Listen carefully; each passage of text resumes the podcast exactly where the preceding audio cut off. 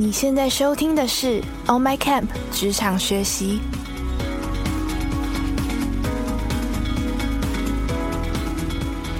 On My Camp 是一个新创线上教育品牌，我们打造了一个多元、互动、及时的学习平台。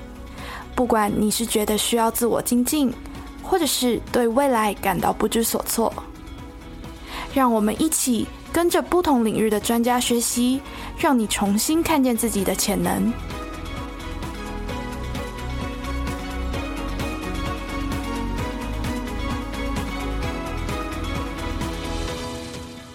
我是今天的主持人博瑶。那这个主题是我非常期待的啊。那因为因为我本身有参加过伟成哥的那个职涯课程，对，那曾经因为我也在职涯当中，也迷迷惘惘的大海当中找不到方向。那如果你也是跟我一样的话，那今天一定会带来很大的帮助。那首先先让我来介绍一下伟成哥。好，那伟成哥是毕业于台大心理系的工商心理组。那具有美国认证的国际生涯发展的咨咨询师资格，那也是知名的媒体的关键评论网的职业生涯专栏作家。那伟成哥经过这样的经历之后，就研究多年，也创办了心理学取向的职涯咨询师的一个职训品牌，那叫直邮。嗯，对。那希望借由这样子的培训心理顾问专业的咨询师，那协助很多人在职场上。嗯，或者是人生上，如果遭遇到迷惘或是瓶颈的朋友们，那这边，因为我们今天的主题是想要来跟大家就是说明一下我们的主人思维，对不对？嗯嗯嗯。对，那因为不瞒大家说啦，就是因为我本身非常喜欢这本书，那我这个其实 对出的时候我就买了。对，那其实看完这本书的时候，其实我有一些感想，嗯，就是我看完这本书的时候，其实它好像是一场就是看一场很精彩的马拉松，但是其实 其实我还在跑步的路上，对 对对，但是我已经看完了那场马拉松。对，其实在这当中，其实让我觉得说。好，好有很多很多接近的地方，可以让我避免，就是说未来的时候可能走弯路，或者是让我找到我真心的自己。那因为想要请问伟成哥，就是说你当初啊写这本书的初衷是什么呢？好，那写这本书的初衷其实是想要送给每一个你觉得你现在的生活、人生卡住，或是职业卡住，或者说觉得很没有动力和方向的人。那为什么呢？其实我常常在呃跟大家聊呃咨询也好，或者说讲课的时候也好，常跟大家分享，如果你觉得你现在生活真的没有什么动力，通常表示你现在的工作或生活，实际上你得到的东西，跟你真的在意的东西是不太一样的。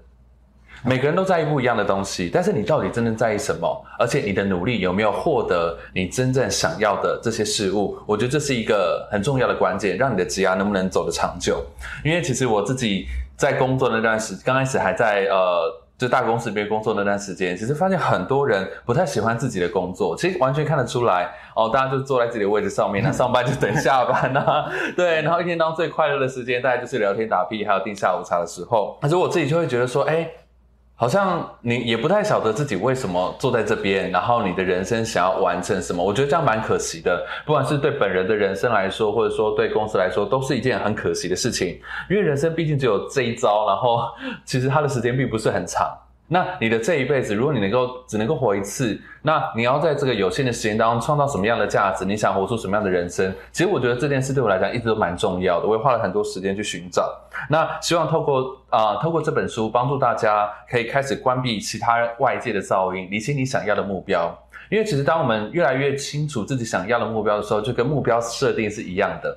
当你的目标很清晰的时候，你的行动就会非常的踏实，而且又明确。可是如果你的目标很模糊的时候，其实你会发现你做很多事情，你没有办法真正着力。像我以前在探索我的人生的时候，我还是非常非常努力的，呃，认真负责度过每一天。对，念书该念书念书，该做事做事。可是我就是觉得。少了少了一些什么？我觉得我只是靠一种交作业的感觉在在过人生而已，就是哦，对我就是要这样这样做这些事情，但是少了一些热情或少了生命力。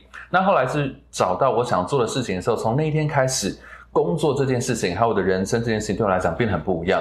哦，我是可以投注很多的热情和动力在里面，所以希望通过这本书和你对话，可以帮助你找到人生的主导权，还有在工作上面职涯的主导权。那我其实我也听说过，就是刚刚我前哥刚刚提到说，就是人生找不到目标的时候，那有其实是有些人啊，对。他们就是我曾经听过一句名言，就是他说，人生如果只在等待的假日的话，嗯那你的人生其实基本上就是没有在规划。等待假日。对，没错。那其实我觉得伟成哥当初起心动念想要写这本书的一个初衷，其实是一个很美好的一件事情。那嗯想要请问伟成哥，就是当这样子的起心动念，是因为过去的经验吗？嗯，过去的主要经验就是我自己找人生找了蛮久。我常常在演讲的时候跟大家分享说，我找人大概找十年。那那这十年不是说就一直找了，我就是就是还是念书啊、念辅修啊、工作啊等等。但是到最后确定呢，就是从刚开始思考到最后确定，花了十年。所以后来对我来讲呢，哎，我发现其实不是只有我遇到这个问题，有好多人都遇到这个问题。每次我在大专院校演讲的时候，大概八成五、百分之八十五的学生都会表示说，哦，他们到现在其实还是不晓得毕业之后要干嘛。那其实我演讲的场合很多大三、大四的学生，所以我觉得这是一个很严重的问题，对，这是一个很严重的问题。一方面是这样，发现哦，原来我的对人生和职业感到迷惘，它是一个普遍性的、但很常见的痛苦和问题。再另外一个就是我自己在工作的时候，我发现大多数职场呢，其实要不然就是他完全不在意员工的职业发展，要不然就是他可能。没没有时间和心力去处理这件事情，就他可能自己都还在生存线啊等等之类的。然后还有我经历到一些事情，我发现说，哎，原来我在一个组织当当中的发展会很强烈的受到主管的影响。嗯，对，然后我自己经历过两次这样的一个经验的时候，我就觉得这样太不公平了吧？对，为什么会觉得不公平呢？因为我的个性是我想要认真做事情，然后不太想要花太多时间为了是和上面的人打交道或建立关系。当然我知道这是一种策略，可是我的个性上本质不是很喜欢做一直做这些事情。对，然后比较喜欢就认真投入在某些有益的事情里面。所以我那时候觉得说，哇，如果我的人生会被很少数的人决定。我会觉得这样真的很不公平，我会觉得很失控。对我会希望我的人生我自己决定，所以后来我自己跳出来做个人品牌，然后做自由工作也是。我那时候想法就是说，好，无论如何，即使结果不好，但我至少是我自己负责我的人生去面对这个市市场。对，至少不是说哦，少数的人对我的喜好决定我的未来。对，嗯，因为我觉得这是一个很主观的事情，这样子，所以我自己也有度过那种社畜人生，然后就 每天抱怨，而且我那时候就是大家知道，就是自己建立小群组啊，然后每天抱怨啊，然后主管讲了一句什么话，我们下面开始，下面就开始讲说。哦，又来了或啥之类的，一定会有一个主管没有的群组。对对对，都有一个主管没有的群组，然后就是这样的啊。可是我那时候在度过一段时间这样的人生之后，我就想说，哎，这样抱怨下去不行啊，就是好像好像很好像有点舒压，但是回到现实，我人生还是一样，我觉得很难过。所以什么时候才能够摆脱现在这个状况？所以后来我就想说，好，那我必须要负起责任，帮自己打算，帮自己做点什么。所以从那个时候开始呢，自我觉醒。对，然后也觉得说，哦，我想要投入这样的事情。那其实我咨询过非常非常多的人，然后我发现他们有一些很类似的状况，比如说，就是当然不太晓得方向，这个当然是很典型的一种。但是有很多人是被卡住了，尤其是我们三四三四十岁、三四十岁这个年龄层的人呢，其实有很多很多被卡住的状况。对，因为上面的人都还就是有很多。发挥的空间，还会工作很久，对，然后但是新的人呢，就开始越来越不甩上一个世代的人，然后三十岁这个年代，我发现有好多人被卡住，对，然后也上不去，然后是也没有办法做其他事情，然后人生就像停止一样，所以其实也是透过这本书鼓励大家说，无论你卡在什么样的阶段，或是卡在自己和其他人意见里面，我都真心的鼓励大家，你要回到你自己身上，开始为自己做点什么，或者是说很多人会遇到冲突。我和重要他人的冲突，我的家人对我的看法，父母啊，另外一半希望我做什么样的工作，或者说我的兴趣和现实有点冲突，嗯，这些都是很常遇到的状况。所以我觉得哇，这样子的东西，这种心理上面的痛苦，对于大家来说很很困难。对，就是其实它是一个每天 daily 都在经历的痛苦，可是却没有比较好的解决方案，却没有办法有人可以协助你解除这样的痛苦。我觉得这些东西对我来说是很强烈的，所以才会想说哦，走上这条路，然后写这因为。伟成哥其实之前在那在那个过程当中，其实也是很挣扎，然后也是想要寻求帮助，可是在市场上可能比较没有像这样的解决方案，所以说你自己想要就是起心动念想要去做确。确确实，我刚开始是啊、我刚我觉得有一点神奇，我是因为我的第一份工作比较特别，在人力银行的这个产业里面，所以就刚好有有有幸运，然后就碰到了职涯咨询工作，所以我是一方面在这个环境当中不小心先从事了相关的事情，然后一方面越来越靠近，还有印证，哎，确实这是我想要做的事，这样子。嗯，那其实伟成哥其实也蛮幸运的。对，其实我觉得还是有就有一些幸运，对对对没。错。嗯，我想要就问一下伟成哥，就是说他当初写这本书其实是要设计给谁？嗯，好就。是谁比较适合去？谁比较适合呢？大概有几个族群，你可以参考看看。比如说，你没有方向，正在寻找方向的，感到迷惘的人。那可是说，这个没有方向，他可能是真的从零开始的没有方向，但也有可能是你觉得有好好多都可以，那该怎么办的这种没有方向。对，就是比较奢侈的一种烦恼，对，不太一样的状况，或者就是这种有一些选择，但不晓得怎么选，或者说任何你觉得你在你的职业和人生当中觉得卡住的人，对，觉得卡住的人，然后或者是说你可能对于心理学助人，还有对于职涯咨询师这个工作，我们到底在干嘛，然后想要了解，那都欢迎可以参考这本书，可以看看这样子。那其实就是我们在老师的书中有提到，就是大部分职涯卡关的人都在于，就是说他其实想要找到一份就是既存在，但是又非常适合自己的工作。但是很多人就会在这个地方就是很迷惘，就是说嗯怎么找都找不到，一直都找不到一些适合自己的。那想问老师说有没有相关的例子可以说明，就是说呃大家需要去怎么去自我察觉这件事情？嗯，像呃，当我们对工作设定太多条件的时候，常常就遇到这样的状况。比如说，希望钱多事少离家近，然后希望呢，呃，希望就是同事们都很好相处啊，希望主管就是很专业，甚至有时间可以可以劝自己，可以带领自己啊，等等。当我们对一个工作设定了太多期待的时候，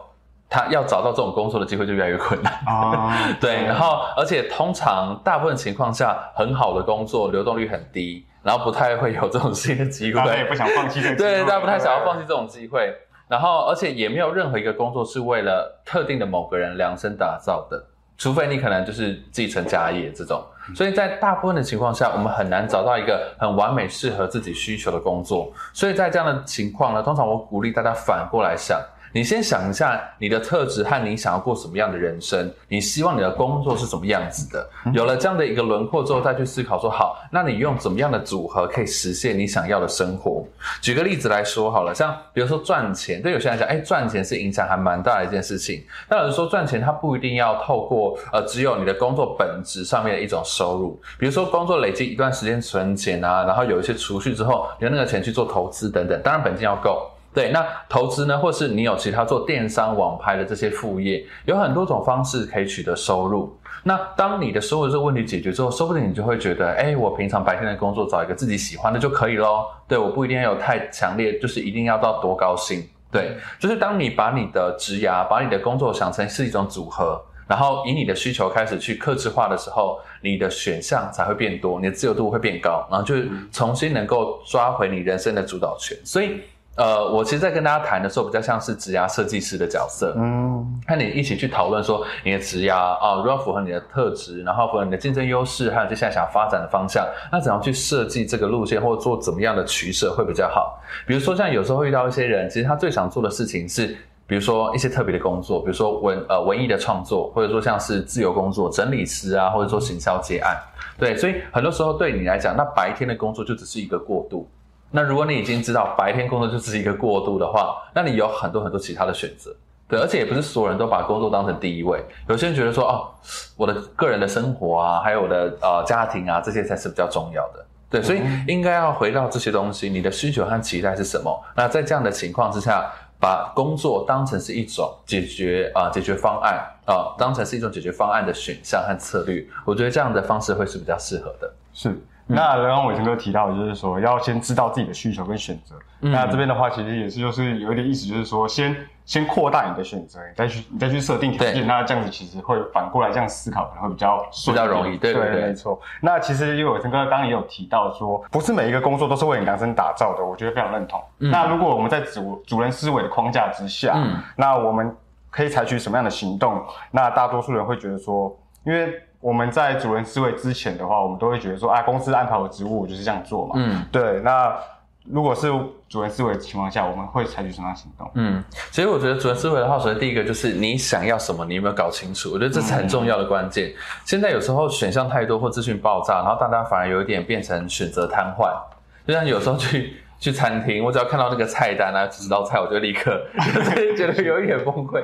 我就请服务生开始跟我推荐说，你们就 比较有名的会什么，所以我就开始查网络，对，就是这家店比较有名菜色。因为选择太多有时候不一定是件好事，因为你在思考每一个选项的时候，其实都要很多的处理。对，其实你要思考很多，那要比较，其实会很累的。所以先搞懂你真正想要的会是什么，再来如何实现它，然后最后如何创造价值，并且在职场当中实现你想要的人生。我觉得这样是一环扣着一环的。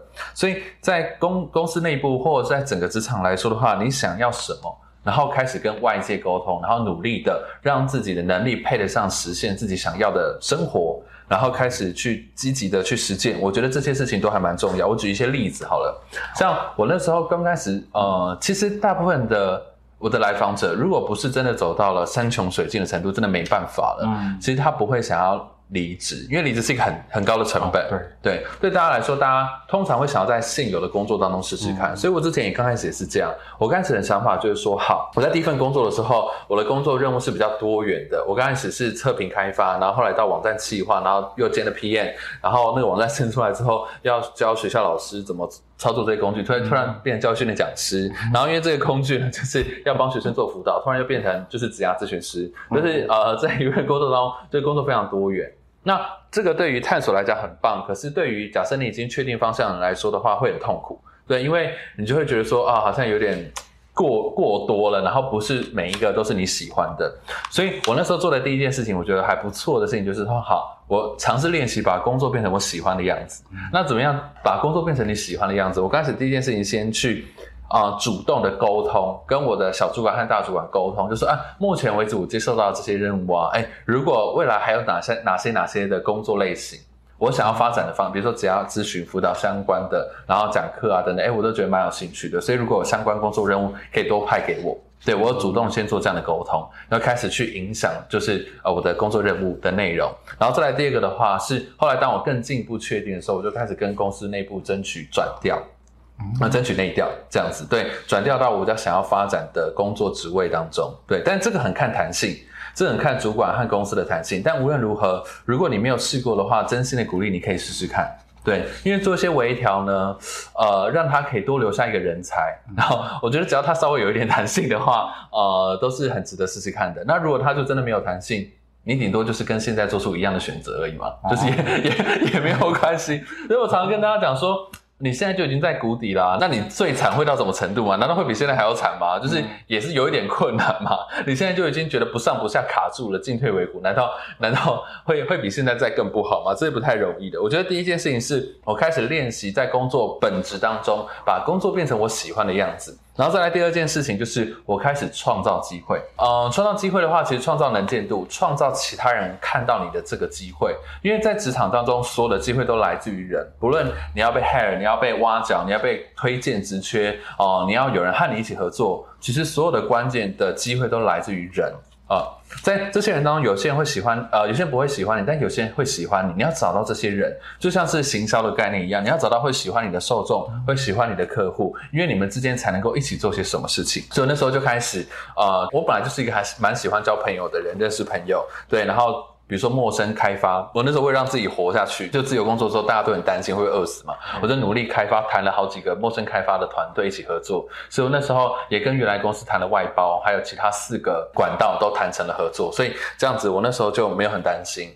对，然后，然后后来我考量到说，哦，我需要有一些成果和作品，对，然后所以我就写一些文章啊，被动行销这样子，对，这是我过去的一些做法，提供大家参考。是，而且那其实我觉得就是刚刚听完伟成哥这样讲啊，就是我觉得好像要先行动，我们才能知道说我们的行动的依据是什么，对不对？嗯，那就是主动去创造机会，其实才能够开创自己的主人思的一个开窍的主人思维。对，那呃，请问伟成哥啊，就是在老师的书中啊，有看到说，就是说每个人都有自己的天赋，嗯，那。呃，很有意思的是，就是说，那天赋它其实是隐藏在痛苦当中的。那是怎么说的呢？对，OK OK，我我这是我自己的一个小观察，就是当然，如果是其他人给你的痛苦，比如说讲话难听啊，说伤人啊，骂你，那这这些另当别论。对，这个这个是别人施加给你的恶意，这个另当别论。但有些事情是你特别在意或你特别敏感的事情，它很有可能就在这些事情背后潜藏你的天赋。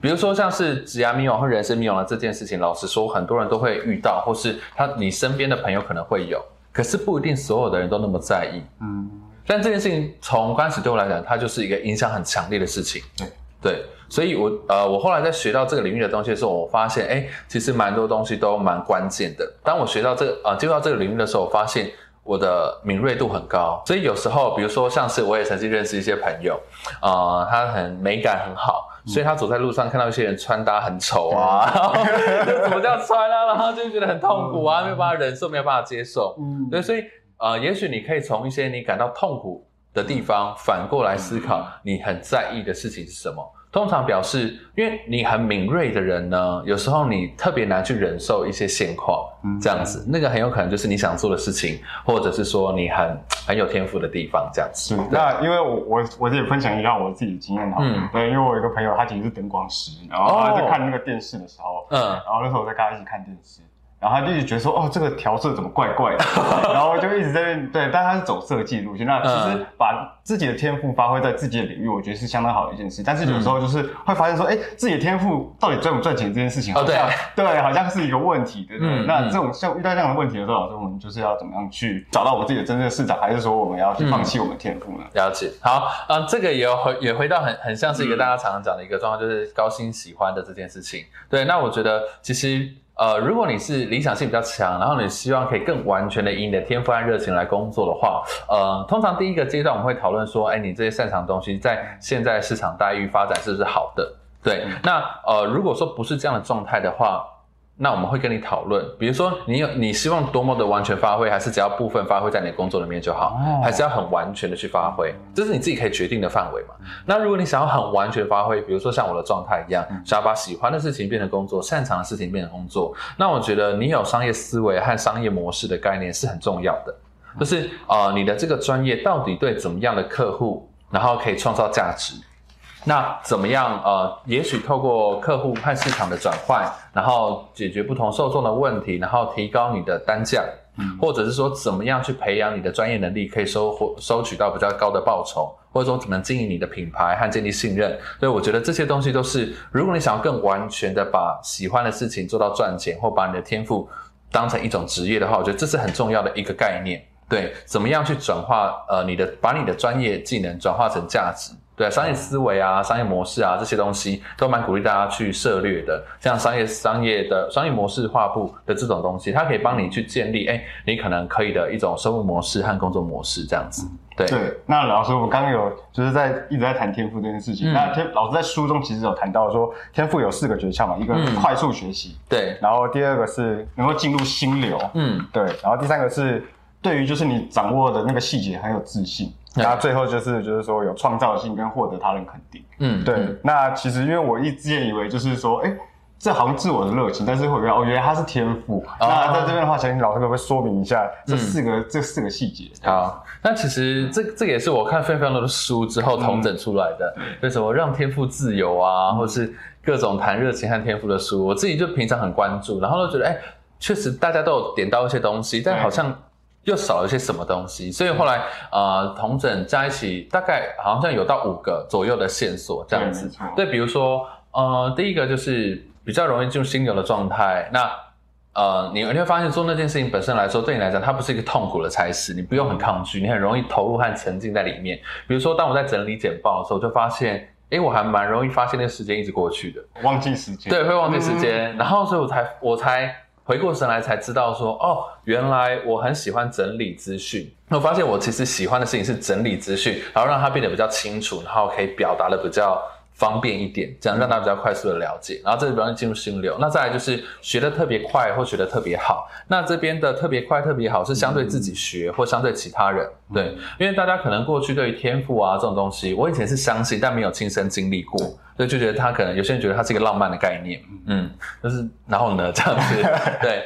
但我自己亲身经历的时候，我是发现，呃，我在接触到职涯咨询的这个东西的的内容，不管是论文或是排卡工具，我大概看一点点东西，呃，看稍微看一下就知道说这个东西它想表达什么，它可以解决怎么样的问题，帮助到怎么样的族群，对。然后比如说像是 Ikigai 好了。像是 Ikigai 这样的概念，呃，它就是一个很好的思考的框架，但它不是一个行动的指南。对，嗯因为因为呃，你要达成 Ikigai 这件事情，你过程当中你要做非常多的测试和尝试。对，所以它是一个很好的结果的一个 model，但是它不是一个很好的过程的 model。那或者是说，像是呃呃，大家讲什么 life design，做自己的生命设计师，前几年的超红，到现在还有很多人在研究。对，但是呃，我那时候在看的时候就发现，哎，它是具有创造力的一种方式。所以如果你现在没有大问题的话，你可以用那个方式去进一步激发你可能想要尝试的方案。可是如果你现在就是有就像急诊，要重病就要急诊，对这样的状况的话，呃，用那个方式比较没有办法立刻解决你的问题，永必就要吃药嘛，所以你要找那个就是药效比较强的工具和方式，这样子。对，所以不同的状况需要不同的处理方案。像这种很细致的东西啊，我却能够在接触这些领域知识的时候，很快速的有反应，举一反三的感觉，所以就很明确的知道说啊，这真的是我我有天赋的地方，因为我以前学其他东西没有这种经验，或者会或者说呃，我相对于其他人的。表现，我觉得，哎，我好像掌握的速度比较快。是对，像这些都是。其实伟成哥在书中也有提到天赋这件事情，就是说别人好像可以发现你一些天赋，但是其实你自己不知道。对对对，这个这个也是很关键，这也是很关键，所以鼓励大家就可以呃。等一下，或是有空的时候，想请你从你身边的朋友收集一下他们对你的观点和意见。他们觉得你特别擅长做什么事情，或者他们觉得你可能很适合做什么样的事情。对，因为在自我了解的这个过程当中，有些东西我们了解没有错，可是有很多东西是其他人比较能够看清楚自己的。嗯，因为尤其是你有天赋的地方，有天赋的地方，比如说有时候我在跟一些人聊，呃，我就对我的来访者说，哎，我觉得你。就是很能够解决问题耶，我觉得很能够策略思考，我觉得你很有同理心哎。他就说有吗？就是大家都这样吗？对，呃，就是对，身在福中不知福。对对 对，你自己你自己是那个本人的话，通常你不会觉得说我这样有什么厉害或特别的，不会。但从其他的角度来看，就会看到你的相对竞争优势，所以这也是一个比较从市场的角度和观点去看你。的一个相对优势。那如果你要经营职场的赛道的话，挑选你的发展路线，或是你要创业，或是你要选择任何职业，找到你的相对竞争优势，也是我在书里面很常常强调的一件事情。对，因为每件事情都可以做，那哪件事情特别你能够哦做得更好？我觉得找到这件事情，然后很需要从其他人角度来看你。没错，其实伟成哥之前有发发一个活动嘛，对，说如果你可以买一项技能，就买我的一项技能，你会愿意买什么？要愿意花多少钱？对对对，对，那其实会发现到很多意想不到的答案，就是哎，这个都原来我会做这件事情，然后很很很有天分，但是我不知道这件事情。没错没错，大家可以啊，大家可以回去，就是除了前面那些问题以外，还有这个问题也提供大家做一个参考。你可以问，就是比如说在你的社群媒体上面啊，脸书、IG 啊，或者赖赖社群里面，然后就问你问你的朋友，就说哎。呃，如果你能够买下我的某一项能力，那你会想要买我的什么能力？在你你愿意付多少钱？反正就是随便来喊价嘛，没关系。对，但重点就是前面，就是前面你想要买我什么样能力？我记得我当时知道这个活动之后，我就去玩，然后我的朋友就给我一些意想不到的答案，比如说呃，想要资料收集的能力。然后我那时候才 就想说啊，资料收集是一个什么能力啊？这样子，所以我后来才发现说，哦，原来对其他人来讲，我收集资料和呈现资料的那个水准和品质，其实是。相对大多数来讲是特别专业的，我那时候才发现这件事情。然后像比如说我擅长讲话这件事情，我以前也一直不觉得我擅长讲话，因为老实说，我以前大学时候人生目标就是希望这辈子不要有任何人记得我，就这样死掉，这是一个非常丧的一个人生的目标。这样就是没有目标，然后不喜欢我自己，然后也不太喜欢跟陌生人对话，所以呃，就是我蛮擅长表达的这件事情，也是后来其他人给我的回馈，就是说。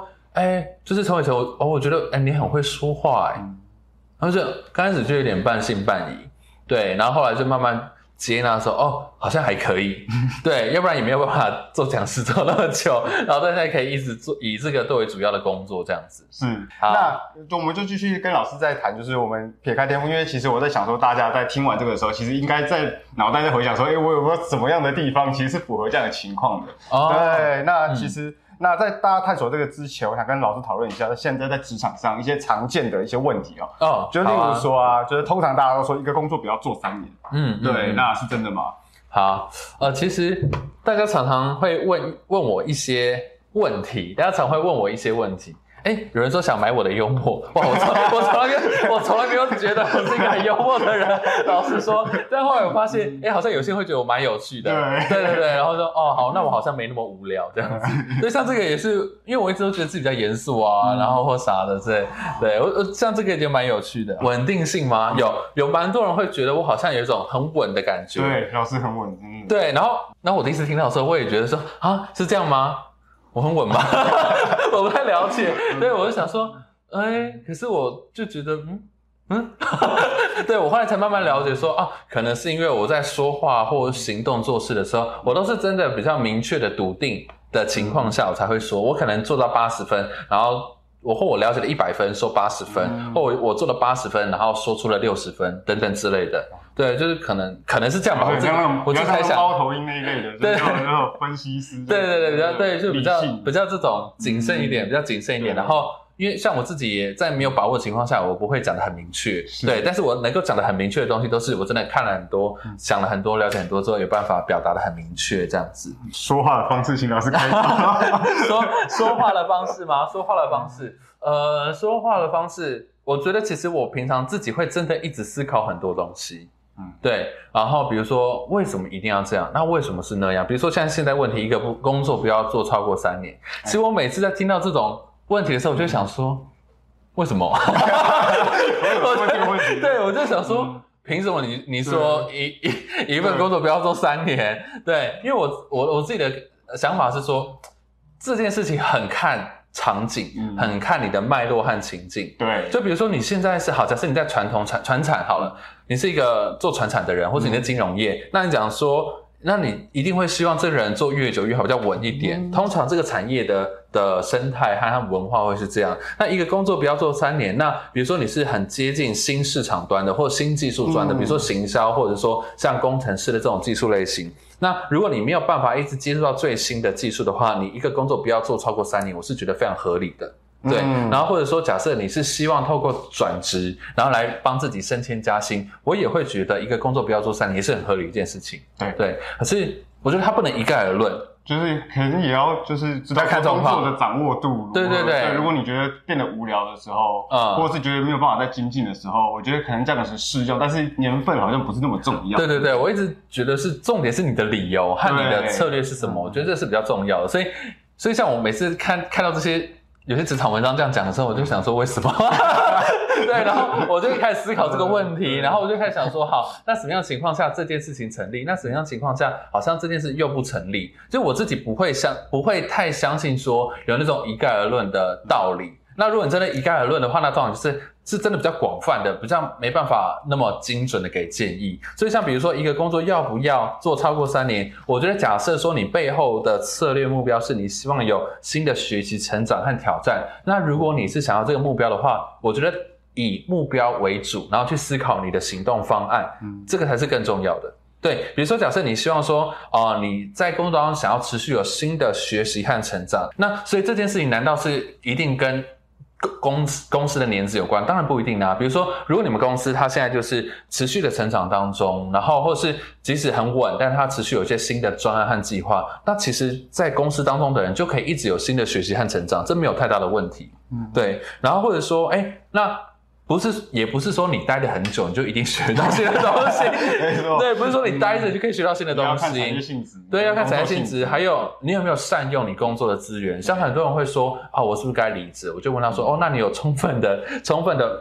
离职理由 榨干，不是你们榨干，充分的运用你现在工作当中的一个价值了吗？对，比如说，哎，工作有没有很值得学习的前辈，你都认识了吗？那有没有跟他们学到一些重要的东西，或者说有跟他们结交的机会，或是你有没有经常的主动争取新的专案，或公司目前有没有一些新的呃事情？那除非这些事情真的完全都无法实现。嗯，那你可能就是，呃，好，那你你用这个理由做一些转换，那我觉得是非常合理的。对，可是我通常不太鼓励大家，你连现在的机会都没有充分的把握和充分的发挥的情况下，就开始想下一步，因为我觉得还很可惜。嗯，对你都已经在这边了，然后你都已经跟这些人认识那么久了，所以他们愿意帮你，他们愿意推荐你，他们愿意跟你分享的机会反而是比较高的。对，所以在每个阶段、每个地方有没有好好的说再见，有没有好好的发挥？我觉得这个是你真的要转职之前，你可以好好思考一件事情。对啊，就是成年旧怨，有没有想说好好结尾一下？这样才不会待到真的，这台湾职场真的很小。我曾经有有两个 reference check，就是呃，其实是三个，对，就是因为我认识的人很多，所以有时候大家想要就想要问某些人，就是他的工作能力 O 不 OK，或工作态度好不好的时候，会问我。对，然后就是曾经有三个经验，就是呃，就是刚好那些人都对对我做过一些不好的事。对，然后我就很尽量比较委婉、中立、客观的就表达一些内容，所以就台湾真的很小，所以 reference 的话很容易去呃有一些回馈，所以这些人际关系有没有好好的收尾，我觉得都是你可以参考。好，所以再回到这个题目，所以如果你你啊一份工作不要做三年，我鼓励大家的是不要常常被你听到的观念和文字所局限。而是要回到你的现况，还有你的策略目标。通常我跟大家厘清的一个架构就是：好，你现况是什么？那你的目标是什么？然后我们再来讨论策略。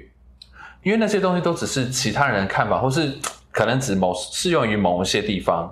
对，可能只适用某些地方。尤其是像比如说，通常鼓励大家进大公司发展等等，确实呃很 OK。但是台湾的现况百分之九十九都中小企业两百人以下。对，那这样情况下，在台湾其实通才还蛮。蛮不错的，那你就很容易找到可以可以发挥的空间。对，所以就这些东西，到底它是不是真的有道理？你要回到现况。回到你的目标来去看，这样子是。那其实我非常认同，就是你到底有没有用用尽公司资源这件事情。然后也提醒大家，真的要小心那个 reference check 的问题。对对对对。刚其实一直在做笔记，就变成一个小迷弟。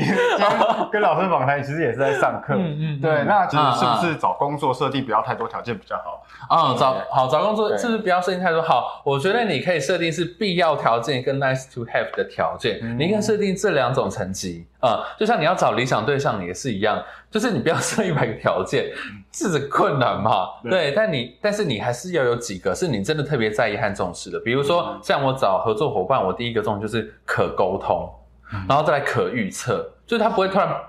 爆炸、爆冲，或者他不会一直站在他的立场，就是讲一些东西，就是他愿意跟你讨论。我觉得这样才有办法合作和磨合等等的。所以，像我在评估的时候，哎，这些就是关键的资讯、关键的指标。那其他当然越多越好，可是越多越好的东西，你不能把它列为必要条件，这样就是没完没了。对，会自觉深入，就没有人是那么完美的人，这样子。对，所以啊，我会觉得说，你可以在设目标的时候，你去评估一下哪哪哪三到五个是和绝对一定要的，那再来其他是 nice to have。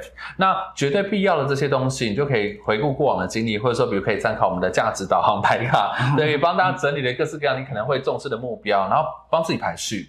排完序之后，因为我发现很多人其实因为你没有一个整体的系统观或大局观，所以在每一个选择的当下，你都没有办法看到全貌。每个选择当下，你就觉得说，哦，都有各有优缺点。可是如果回到你这个人，假设我今天把十个选择、二十个选择摊开来在你面前跟你讨论，你才有大局观。那你这时候做出来选择就会比较好。所以这是我们常提倡价值观排序的一个优点。那在书里面也有提供一部分工作价值观的排序，大家可以去做参考。是，嗯，那我这边想要追问一个一个问题，因为我也有看到那个价值观排序。对，因为其实我那个时候在看书的时候，我一直都以为我自己价值观其实是单一的，就是哦，对。可是我看到伟成哥在论述说，其实有时候在纠结或者是在痛苦的时候，其实是你内心的价值观在打架。对，就可以帮我说一下这是什么样的原因？好，嗯，打架举个例子好了，因为价值观就是你不同在乎的面向，那你。通常我们我在咨询的时候应用或讲课的时候应用是把它当成一种目标设定的概念去谈这件事情。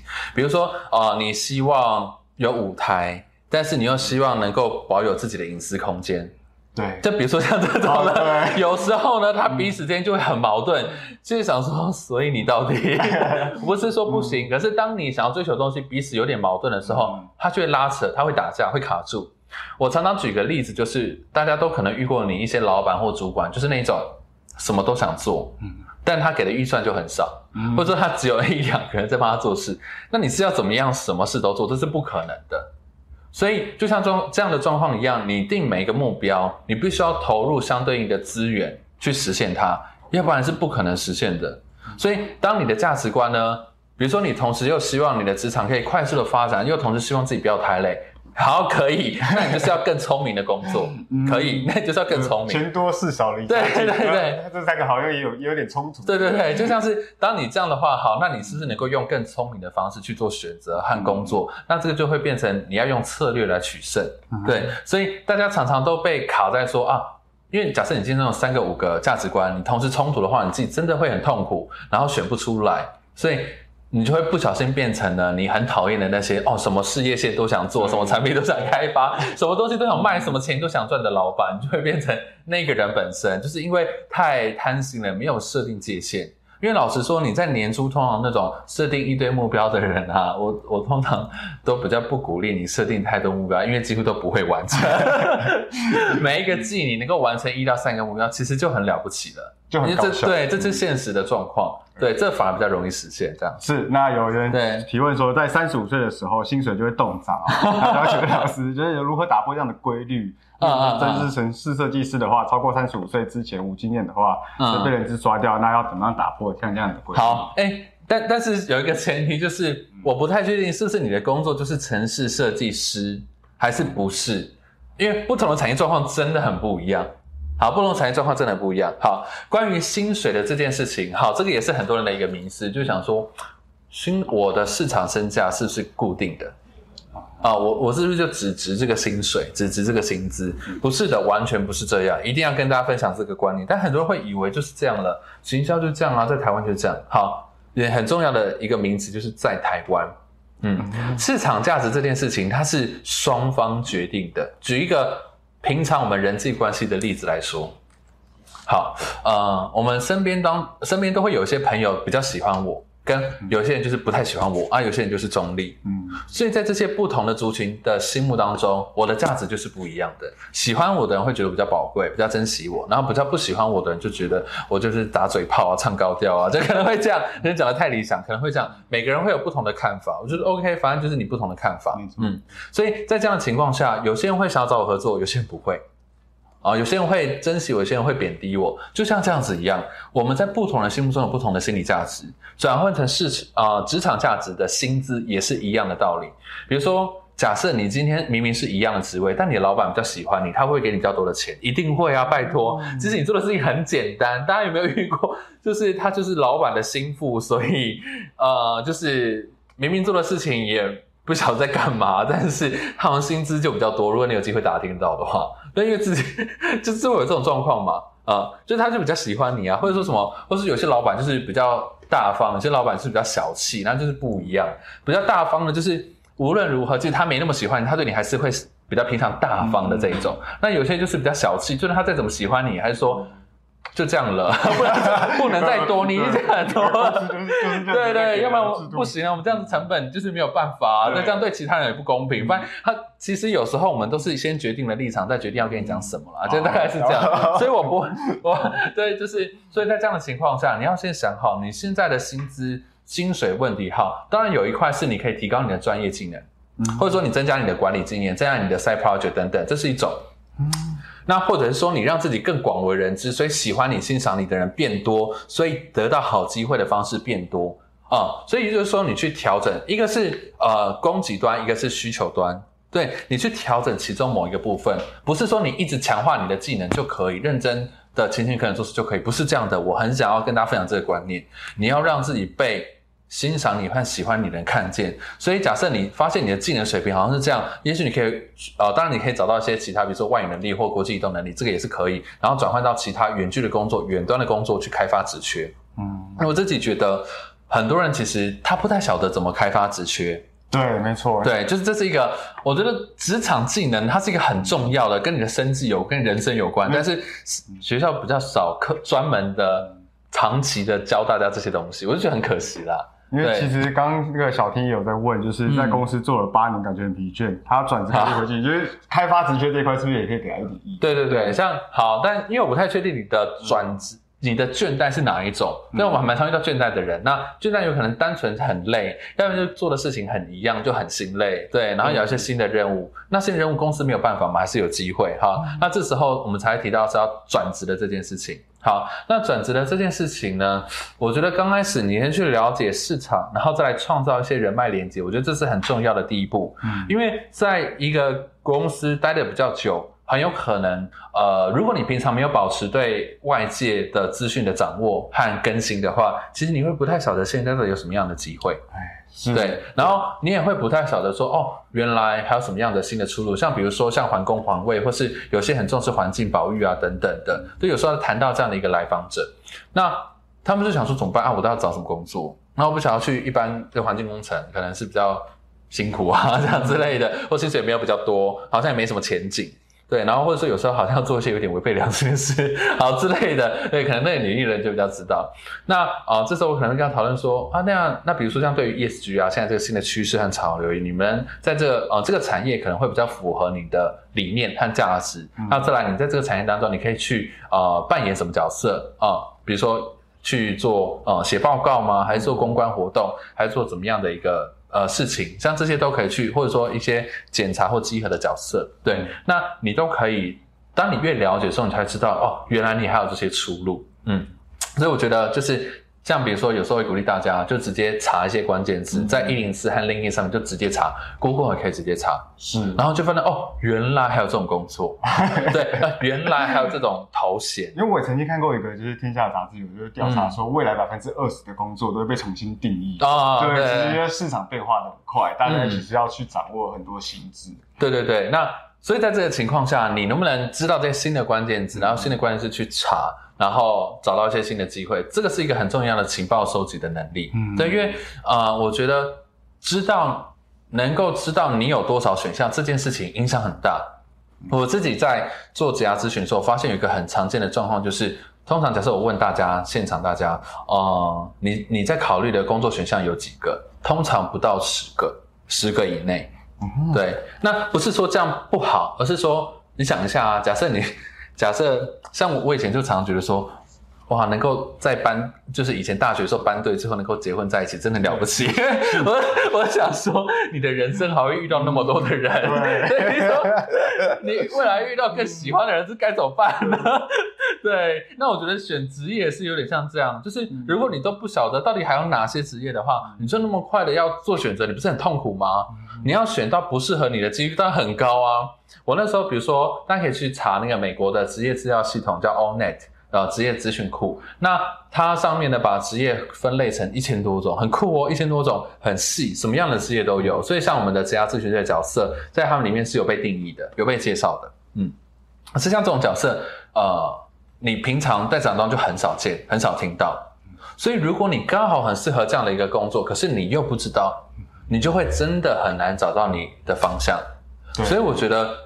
就是透过这种概念去了解一下这个世界哦，原来还有这样的定位，原来还有这样的角色。有时候你比较能够发现说，哦，原来你可以做这些事情。像是日本的整理师红起来，就是红起来之后呢，就开始越多人就觉得说，啊，对，原来这可以当对，原来这可以当成一种职业。对，那因为毕竟每个人特质真的很不一样，没有人生来是要。就是要专精成为某个职业，这你生下来就要当药师吗？这是怎么会有这种人？我不太不太理解。生下来就武武侠天才这样。对啊，就是没有，就是很终究这样的人是很少的。那难道啊，就其他怎么办？就其他人 Q 刚吗？就很惨吗？但不是啊，你要帮你的特质找到出路，所以你要去知道可能性。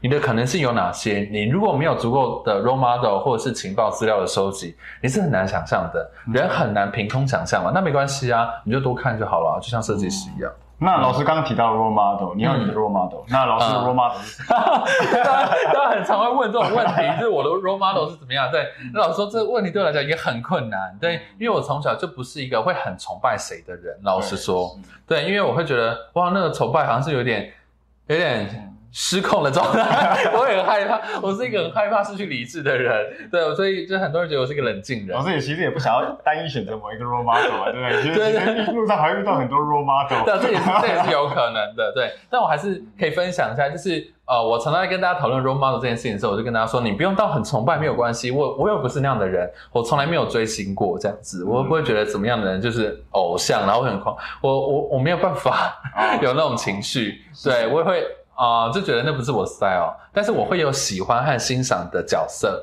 对。对，所以这个人不一定要是呃，就是你很崇拜，你就喜欢欣赏就可以。而且从来我不会鼓励大家说你要成为其他人，不会的，不可能的，没有人可以成为另外一个人，你只能够成为你自己，你能够充分的成为你自己。是，对，所以当我们在讨论这些 role model 的时候，哦、我比较像是跟大家讨论说，哎，在他身上有没有你喜欢的点？特质，对，那那些特质，你过去在做的事情或未来想做的事情当中，有没有比较 match 的那些经验？那些是什么？这些会不会让你比较想要成为？呃，会不会让你想要做比较想要成为那样子的人？所以比较像是透过这些的一些元素，把它拼凑起来，成为属于你的独一无二的拼图。那那个才会是比较适合你的这样子。哦。好，那因为老师刚刚谈了这么多，然后也对。回答很多同学的问题。那我们这边的话，其实是想要问老师说，因为老师一直都很有丰富的职涯咨询服务，嗯。那是老师这样做过这么多职涯咨询服务，有没有哪一个阶段的族群呢、嗯。是比较就是常来找你，或是大家都有这样的需求的？嗯，好，大概有几点，就是通常大家一定会想到说，哦，呃，大三、大四或刚毕业新鲜人工作前几年，那个会是一个职涯咨询的阶段，确实没有错，那是一个很主要大家会思考职业方向的一个阶段。那再来还有第二个阶段呢，就是三十岁，三十岁呢，它是一个就是年龄的魔咒这样子。对，大家在二十几岁的时候，他会想说，哇，那还有几年吧，这样子。可是越来越逼近三十岁的时候，或者三十岁出头的时候，就会想说，完蛋了，我现在如果还没有确定。是不是有什么三十而立 被这种观念绑架？对对对，然后那当然你你能够早一点的去确定你想要的方向，我觉得是很重要的一件事情。但是以社会的主流趋势来说，三越三十岁左右，大家就越来越焦虑。所以我的客户，我来访者的三十岁左右的这个年龄层是最多的。嗯，大家的焦虑会来到一个巅峰，尤其是通常大家那时候的生活阶段会来到，就是要结婚啊，啊要买车、买房、生小孩，那时候工作压力突然暴增啊，那个 工作上压力突然暴增，然后现实的考验啊、收入啊等等之类的，对，就在这个阶段是很多的。那再来还有第二个很重要的族群，就是工作七到十年的第二曲线。好，什么意思呢？通常大家在职场当中可能做七到十年，那其实某种程度你就会发现，你在这个产业或这个职业已经差不多了，就是一个瓶颈了。你、嗯你再怎么换，你可能做的事情也差不多。或是怎么样的，因为可能产业的状况就是这样，对你的薪水大概就差不多了，就换来换去也都差不多。对，所以这时候很多人就开始想说，那除了这件事，我还可以做什么的第二曲线？职场当中七到十年第二曲线也是蛮多人会讨论的议题。对，嗯就他可能遇到一些状况，然后他觉得工作好像也就是这样的。对对就是可能他的企业也没有说就是往外扩张，或者是对对对就是比较稳稳四面八方这样子。对对对，好像就是这样。那、嗯这时候怎么办呢？所以有时候，哎，大家就会想要聊聊，那他还可以做些什么？所以我们就会聊一些兴趣啊，他其他的热情的部分。对，然后还有一个是，是当你开始发现原来这个世界有各种活法的时候，各种生活的方式，哦各种。存在的方式的时候，就比如说像是做咨询一段时间，就会发现说，哦哦，原来薪水还可以到这样的程度，原来 对对，因为有时候就是就是大家常常听到说哦年薪百万啊，就台湾前百分之十啊等等之类的，对，然后然后年年薪到了一定程度，那个世界完全不一样，或是有时候像是跟一些那些好朋友，然后一起而且聊天，就像比如说跟那个一个好朋友 Sandy 聊天，然后啊、因为他是做国际猎头，然后他他做国际猎头很酷，就他会帮忙帮忙找那种比如说呃皇家保姆，或者说那种大明星的私人管家。对，然后就接触到很多有趣的事情，然后听到很多有趣的故事，然后就知道说哦，他们在找这种人的时候，他们在意哪些东西，然后觉得哦，因为各种职业啊，各种存在的方式啊，各种无法想象的东西，对，然后当你突然说哦，原来这个世界很大的时候，对我觉得还有一种人是那时候他开始觉醒，开始去思考，那我想怎么过这样子，是，对。那其实是有，我觉得有点像是受到那种资讯的冲突，对资讯的冲击，对对文化冲击，对。对没错。然后其实，哎，我真的很想买伟成哥那个资讯收集能力，我我真的看到这张，哦，真的，哦，我我我自己蛮喜欢，我自己好奇心很强啦，喜欢知道各式各样的东西，而且嗯。我喜欢知道有趣的知识，嗯。我喜欢知道特别，就是大家很常在讲的，很常在讨论，我就觉得好像很无聊哎，所以我有时候在在决定要不要写一些文章的时候，我想说，大家已经谈了这千八百遍了，我到底要嗯还要讲这些。挖掘更深的知识，对我想要讲一些彻底的解决方法。对对对对对，我觉得这个会比较有独特的价值，然后我来做这种事情可能会比较有意义这样子。那聊天室有一个对样样，他说他嗯四十七岁，然后国中学历没有一技之长，该怎么规划？然后嗯要学习什么样的一技之长？了解了解，嗯，好，呃，OK OK，好，那其实我觉得。好，因为这都是很大的问题，就通常我要花很多，就是通常我我分分享一下好了。假设未来大家有机会，就是在这样的一个场合，或是在某些场合，你有机会问你的职涯问题，鼓励大家可以多提供一些具体的线索。嗯，什么叫多提供一些具体的线索？比如说，呃，好，你可能呃，你的经济资源怎么样？嗯那你现在如果没有工作，你可以活多久？所以你有多少时间可以准备转职，或你有没有车贷、房贷，这是比较现实条件的需求。嗯，再再来，你身边有什么样的朋友、人脉，然后兄弟姐妹，他们是什么样的职业？再来，你本身对哪些事情是比较有兴趣、有做过尝试的？然后对于现在新的趋势、需求量很大的那些职缺，有没有特别想要的？这样，因为老实说，现在很多的公司其实是容易找不到人的状态。对嗯，所以只是说，有时候你愿不愿意让自己去接受一些工作？对，那接受一些工作，你可能暂暂时挡一下，然后帮自己帮自己就是有存款，可以学一个下一个阶段的技能。就是呃，通常我们要和一个人去讨论他的职业发展的时候，我们会收集他各方面的情况和问题。对，或比如说，好，假设你现在是这样，那你过去做过哪些工作的经验？有没有是比较容易转换或继承的？我们都会讨论哦，因为。呃，我们知道你有哪些资源和筹码，有哪些现实条件，才能够和你一起讨论比较有机会的发展建议和解决方案。对，太大的问题的话，其实我们在回答的时候会很困难，因为没有办法确定是哪一种状况，直接给你建议的话，会觉得太笼统或是不太负责。我自己会有这样的疑虑，这样。对对，那其实我是推荐大家去看《死文思维》那本书，因为其实我在看的时候就发现到说，就是我可以透过这本书来找到，就是说，哎。我可能不知道说，我需要找到我自己的天赋，对然后有一些内在三角跟外在三角，我要怎么去应对外面的事？那我现在在哪个阶段？嗯一 EPSD，那我可能现在在探索期。那老师在书中其实就给说，哎，你在探索期应该要要做什么样的一个建议的一些回馈？嗯所以大家可以先透过这本书来好好的了解自己，因为它其实是老师是用心理的途径，嗯来去想要找到像这样的解决方案。所以如果大家就是真的想要去，就是可以那本是一个非常好入门，然后大家可以去。认识自己的一种方式啊，嗯。对，因为时间的关系，就是他们而且二十六分，然后老师可不可以分享一下，我们要怎么样去，如果想要有自家咨询的服务的话，嗯我们怎么去跟老师做接触？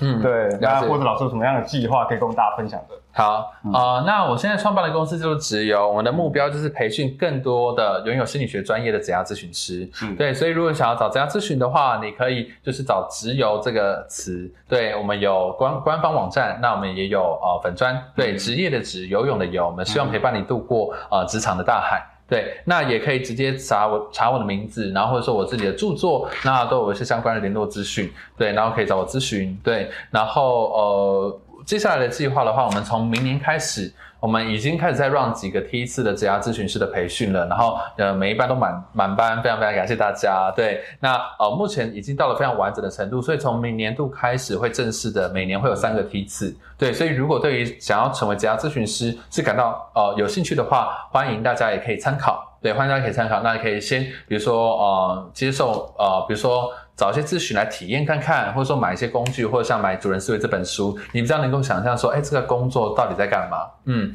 因为老实说，职涯的迷惘，我觉得它是一个嗯大量存在于所有人心中的一个疑问和问题。对，尤其是像这种以内在心理学的角度出发的，尤其是更少见的。嗯，因为通常大家在谈到职场的时候，会谈到未来的趋势、升迁发展，确实那是一个很重要的部分。可是因为啊、不会所有的人都适用那些建议。呃，每个人特质和你想追求的终究是不一样。比如说，我很知道，就是在台湾当软体工程师真的很棒，对我也觉得很好。可是我自己稍微学过之后，我觉得我可以学，但是我真的没有办法想象，我 很多的时间都面对电脑的的这个场景，我觉得我可能会有一点崩溃。对，所以是真的我性格上不太适合的问题。那我这样该怎么办？嗯，所以我们为什么会从心理学角度出发？是因为每个人都是独特的、独一无二的人。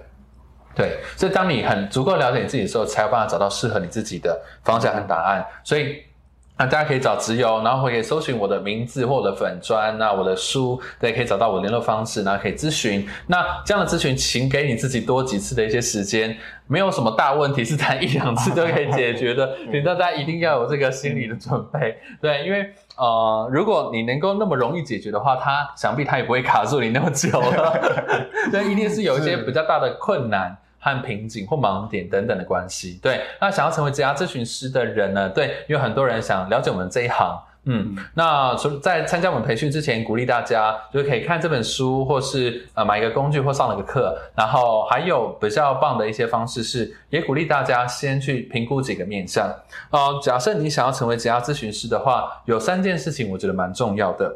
第一件事情就是啊，你的职场资历。嗯，因为当然很多人是对职业当中感到迷惘，但是呢，呃，也有蛮多人他也希望他职场可以成功，或至少是他的收入可以高一点。这大家都会有的诉求嘛？对，就是你只不一定想当主管，或不一定想去很超的公司，但是想要多赚一点钱，也是。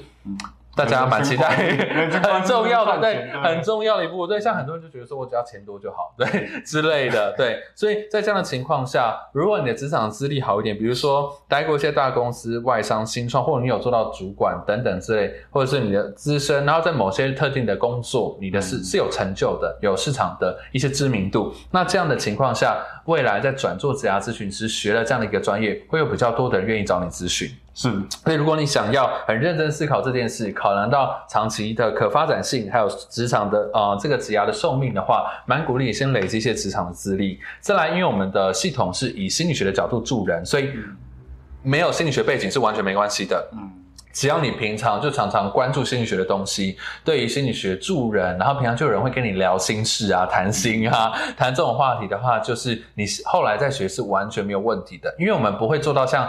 典型的心理师那种治疗的程度，我们不会做到这种程度。我们主要是以工作的层面为主去跟他讨论，然后再来第三个就是也鼓励大家开始培养策略思考，还有思考解决方案，呃，讨论解决方案的这个能力。对，因为职涯咨询师某种程度上，他比较像是职场的一个顾问。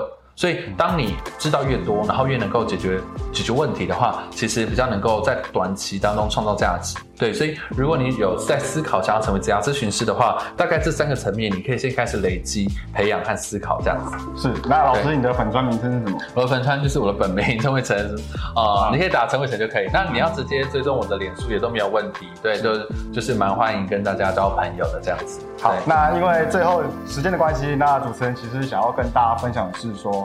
就是如果你现在还在很羡慕别人的指甲规划很好，那其实老师也花了十年来寻找这样当中的答案。那，这本书其实主人思维就是想要缩短大家在探索生路上迷路的一些时间那其实我自己也有看完这这本书。然后我有发现，就是说，哎，主人思维其实想教我们的是，就是如果你用不同的思维去看待某一件事情的时候，那它最后产出的结果其实是天差地远。嗯，那其实老师在书中有提到说，就是人生其实自己在选，就是人生是自己选择的。对，那其实逃跑的人一辈子都在流浪。哦，我觉得这句哇，真的很触动到我。对，没错。那不过因为今天访谈的关系，那我希望就是在访谈过程中，大家其实都是收获满满的。对，那其实我觉得这本书真的是非常值得收藏。那其实就是你在人生迷惘的时候，就可以拿出来看一下，然后其实都对你会有很多的帮助。那如果大家还想要知道怎么样去当一个心理师，或是怎么样要排解个人的职场规划的话，大家请搜寻陈伟成老师好不好？或追踪老师。对对对对。那这个书籍的链接也会在聊天室。那如果你喜欢 o m 看今天的内容的话，那请帮我们分享出去。拜拜，大家拜拜。